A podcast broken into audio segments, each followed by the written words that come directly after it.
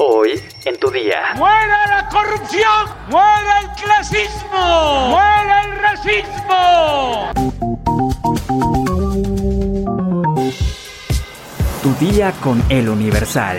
La información en tus oídos. Hola, hoy es viernes 16 de septiembre de 2022. ¡Viva México! Y entérate. Nación. Este jueves 15 de septiembre se celebró el 212 aniversario del inicio de la independencia de México, por lo que la Ciudad de México recibió a miles de personas que dieron el tradicional grito al pie del Palacio Nacional en el Zócalo Capitalino, encabezado por el presidente Andrés Manuel López Obrador. En esta ocasión, los invitados para encabezar el espectáculo de este 15 de septiembre fueron ni más ni menos que los Tigres del Norte, que minutos antes de las 9 de la noche pusieron a bailar a todos los asistentes al ritmo de la música norteña. Pesar de la ligera lluvia que cayó en el zócalo, esto no detuvo el concierto ni a las personas que coreaban y bailaban cada uno de los temas. La jefa de gobierno, Claudia Sheinbaum, informó que había 130 mil personas en el zócalo, todas ellas bailando y cantando con los Tigres del Norte. Esta es la plaza de todos los mexicanos. Posteó en sus redes sociales. Los Tigres dejaron de tocar cerca de las 11 de la noche para dar paso a la ceremonia del grito. En punto de las 11 de la noche, apareció el presidente de México en el balcón central del Palacio Nacional y se dirigió a los mexicanos. ¡Mexicanas!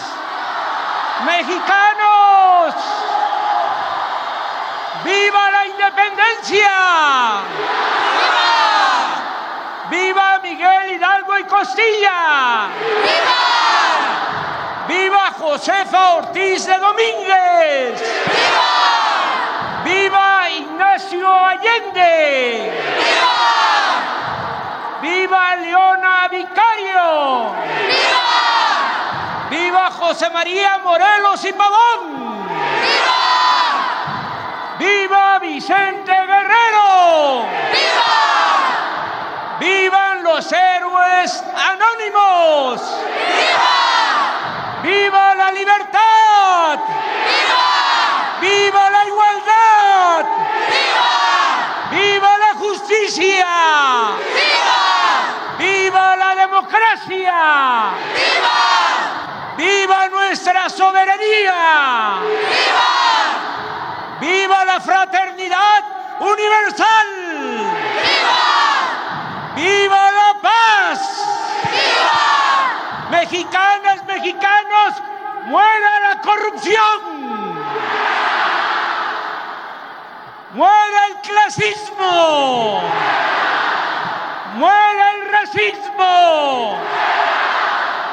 ¡Vivan los pueblos indígenas! ¡Viva! ¡Viva la grandeza cultural de México! ¡Viva! ¡Viva México!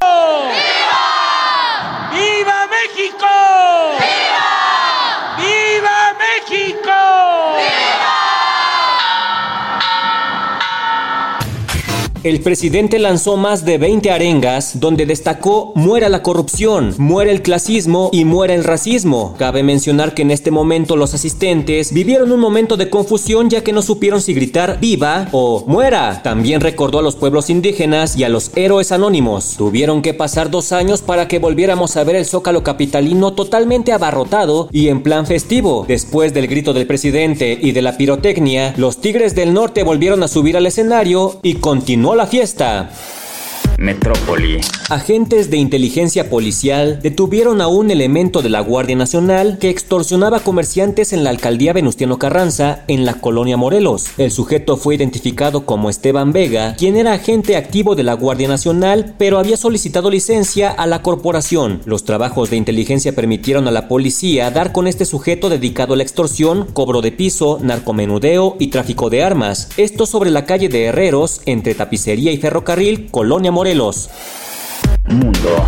La vicepresidenta de Argentina, Cristina Fernández de Kirchner, habló por primera vez del intento de asesinato que sufrió hace dos semanas y aseguró que está viva gracias a Dios y la Virgen. En el marco de una reunión con los curas villeros, curas en opción por los pobres y hermanas religiosas y laicas, la titular del Senado dijo que quería que su primera actividad pública fuera de su despacho. Yo quería que mi primera actividad pública, por así decirlo, o fuera de, un despacho, fuera con ustedes. Yo siento que estoy viva por Dios y por la Virgen, realmente. Así que me pareció que si tenía que agradecer a Dios y a la Virgen, tenía que hacerlo rodeado de curas, por los pobres, de curas villeros y de hermanas laicas, de hermanas religiosas.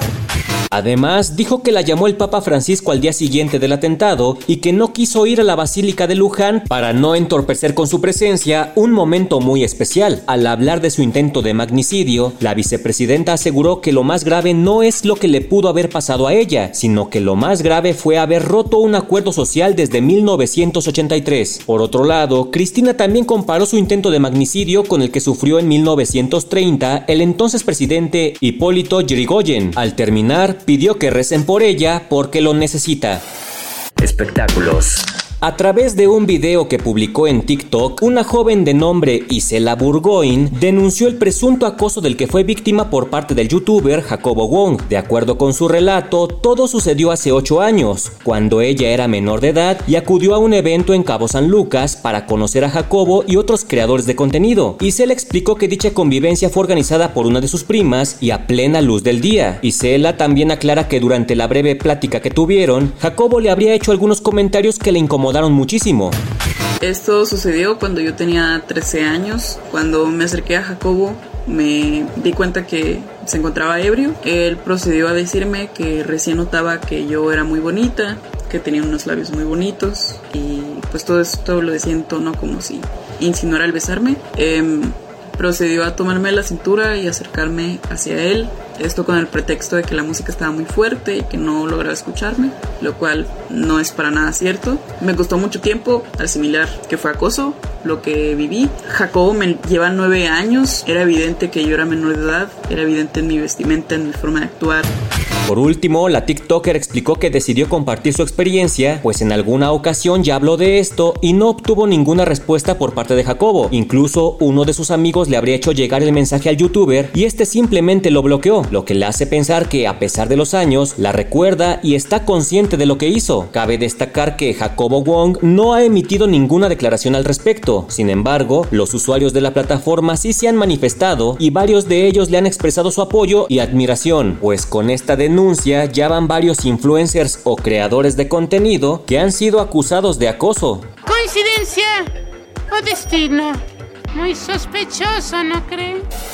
¿Sabes qué hacer en estas fiestas patrias en la Ciudad de México sin gastar mucho dinero? Descúbrelo en nuestra sección destinos en eluniversal.com.mx. Ya estás informado, pero sigue todas las redes sociales de El Universal para estar actualizado. Y el lunes no te olvides de empezar tu día. Tu, día, con, El Universal. Tu día con El Universal.